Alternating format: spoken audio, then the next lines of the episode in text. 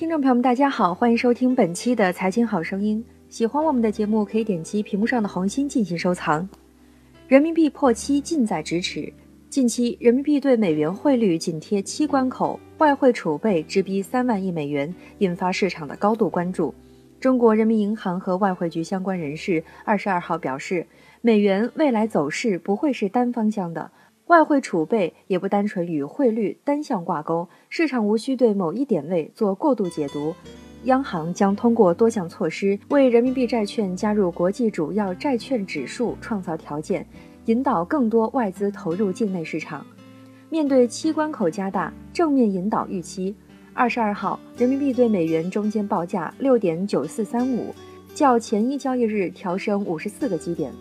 中国外汇交易中心数据显示。截至二十二号十六点三十分，人民币对美元即期收盘价报六点九四六六。看着近在咫尺的破七，不少市场人士心存担忧。对此，中国人民银行研究局首席经济学家马骏表示，美元未来走势不会是单方向的，一旦市场发现过去的预期过于乐观，美元指数就有可能出现调整，其他货币对美元就会升值。在马骏看来，最近美元快速走强，包括人民币在内的许多国家汇率对美元贬值，主要是市场预期变化所致。但这些预期可能过于乐观。业内人士表示，美元大幅升值，美国国债收益率对于美国实体经济，尤其对出口产生紧缩效应。最近，美国企业债发行利率。住房按揭利率大幅上升，美国的大规模减税和基建计划能否实现也未可知。自今年一季度以来，人民币采用了收盘价加一篮子的中间价定价机制，这个公式为人民币波动提供了足够的弹性，会导致双向波动。马骏表示，最近几个月来，人民币汇率的双向波动比以前大，在具体操作中，央行已经综合考量到兼顾汇率弹性和稳定性。最近，我们加大了正面引导预期的力度。十一月初以来，人民币一篮子汇率还是略有升值的。马骏说，从我国经济基本面来看，十一月 PMR 继续上升，民间投资已经开始触底反弹，出口增速转负为正。我们有信心在增加汇率弹性的基础之上，保持人民币在合理均衡水平上的基本稳定。三万亿并非衡量外储充裕与否的标准。十一月末，我国外汇储备规模为三万零五百一十六亿美元，较十月末下降六百九十一亿美元，刷新今年一月以来最大降幅。外汇储备正逼近三万亿美元，引发不少市场人士的担忧。外汇储备多少是适度规模，并没有一个统一指标。以前外汇储备超四万亿时，有人认为外储过多了，但降到三万亿，有人又担心不够了。外汇局相关人士表示，市场应该更关注目前外汇储备能否持续为市场提供流动性，能否抵御外部风险冲击，而非一个具体点位。外汇局的相关人士还认为，近期引发外汇储备下降的主要因素有央行向市场提供流动性以及估值效应，如外汇储备中欧元、日元等非美货币贬值。目前来看，三万亿美元的外汇储备是充裕的。处于合理稳定区间，不是说一旦外汇储备降到三万亿美元以下，危机就会到来。有消息称，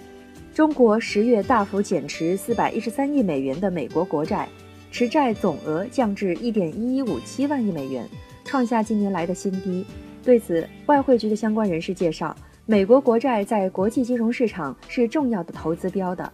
各国央行都会从评级到市场深度，再到流动性、风险特性等方面综合考虑投资标的。当然，央行也会通过近期美国加息、美国国债收益率曲线等方面微观考量，对美国国债投资进行战术性动态调整，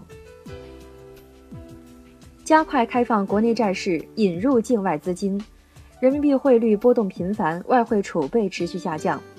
这引发不少人对跨境资本流动压力增大的担忧。国际金融协会的数据显示，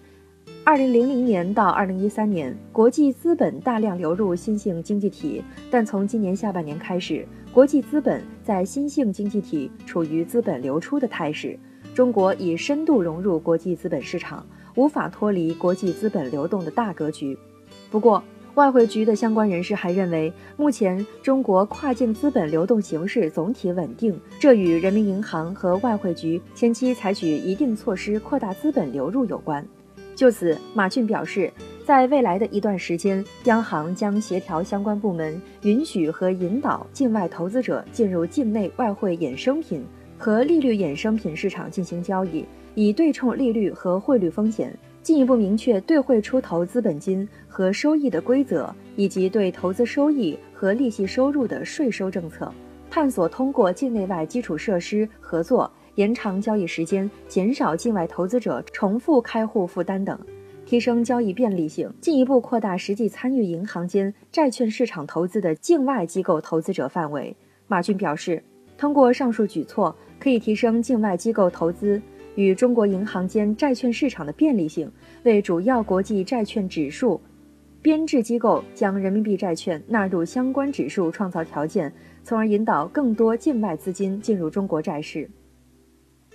德意志银行的调研显示，如果中国债券被纳入全球债券指数，未来五年内会有七千亿美元至八千亿美元的新外资流入中国债市。一些市场人士估计。为数可观的资金投入中国债市，或将支持人民币汇率的基本稳定。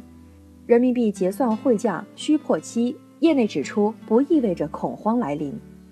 一周前，刚刚从美国出差回国的张琪，对着新鲜出炉的信用卡账单有些发怵。正准备还款的他，算来算去都得出了一个奇怪的数字：发卡行给他在美国刷卡消费所计算人民币还款额。竟然是采用了七点零零六三元人民币兑一美元的汇价，在人民币对美元汇率最近一直徘徊在六点九五附近的情况下，破七的汇价似乎颇为令人费解。对于这种状况，业内人士指出，考虑到汇价结算等商业因素，当前人民币对美元汇率在部分领域需破七关口并不意外。